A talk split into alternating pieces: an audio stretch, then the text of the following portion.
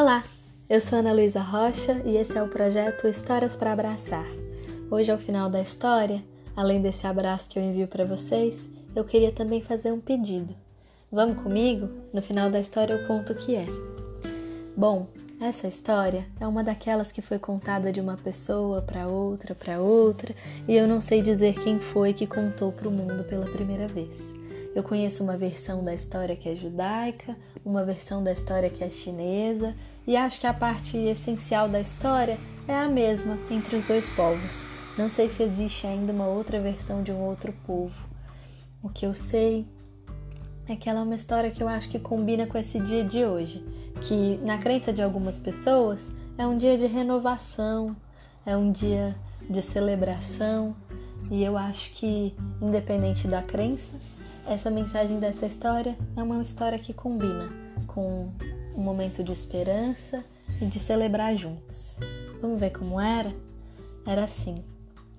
Há muito tempo atrás, houve uma grande celebração e vieram a um salão bonito e bem decorado pessoas que estavam com muita fome.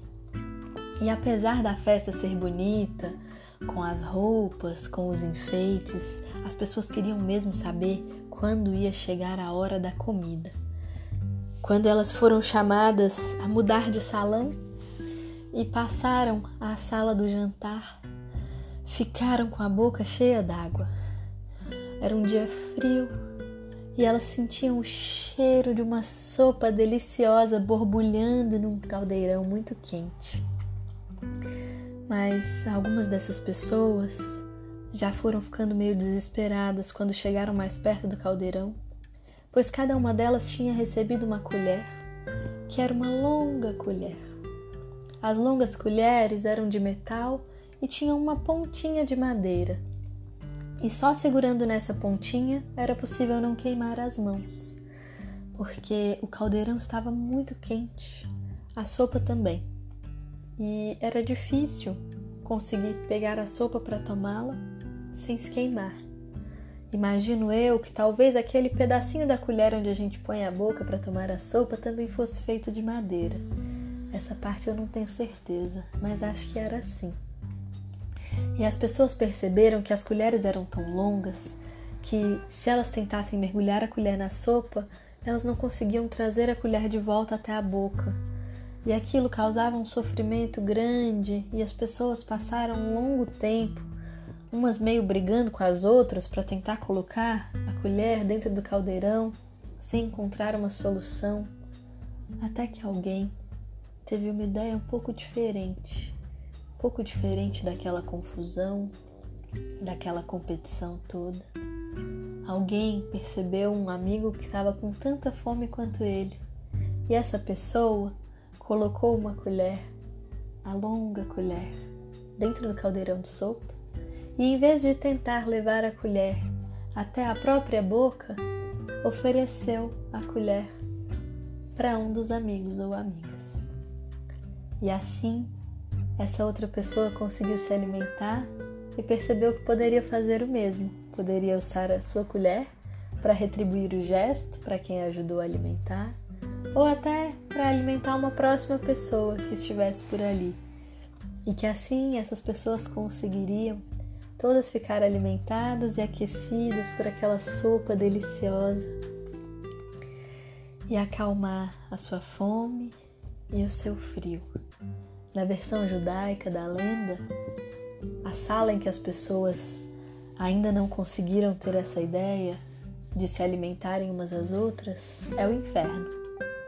E a sala em que há pessoas que já tiveram essa ideia de que já aprenderam a alimentar umas às outras é o céu.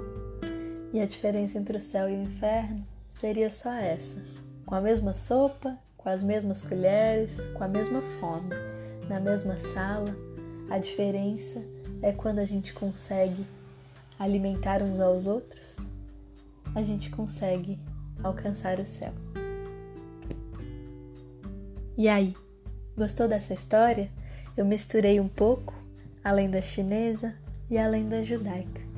Espero que vocês tenham gostado e que tenha combinado com a celebração que vocês fazem hoje, se hoje for um dia que na sua crença existe uma celebração. Se hoje for um dia como qualquer outro, que não tem uma celebração especial, que haja uma celebração nele por meio da história e que possa haver em todos os dias um tipo de celebração diferente por meio da história, independente da crença de cada um. Eu queria aproveitar o dia também para fazer um pedido para vocês que me escutam, que recebem os meus abraços e que de alguma forma me abraçam de volta, porque abraço é um gesto desses que ao mesmo tempo que a gente dá, a gente também recebe, né? Hoje faz 27 dias que eu conto histórias para abraçar. E daqui a pouquinho eu quero celebrar 30 dias de projeto. Celebrar com vocês que ouvem todos os dias as histórias, mas também com você que talvez está ouvindo a primeira história hoje, ou com você que ouve algumas histórias quando dá tempo. Eu queria saber quem vocês são. Algumas pessoas já me contaram. Quem mais puder me contar, eu vou ficar muito feliz.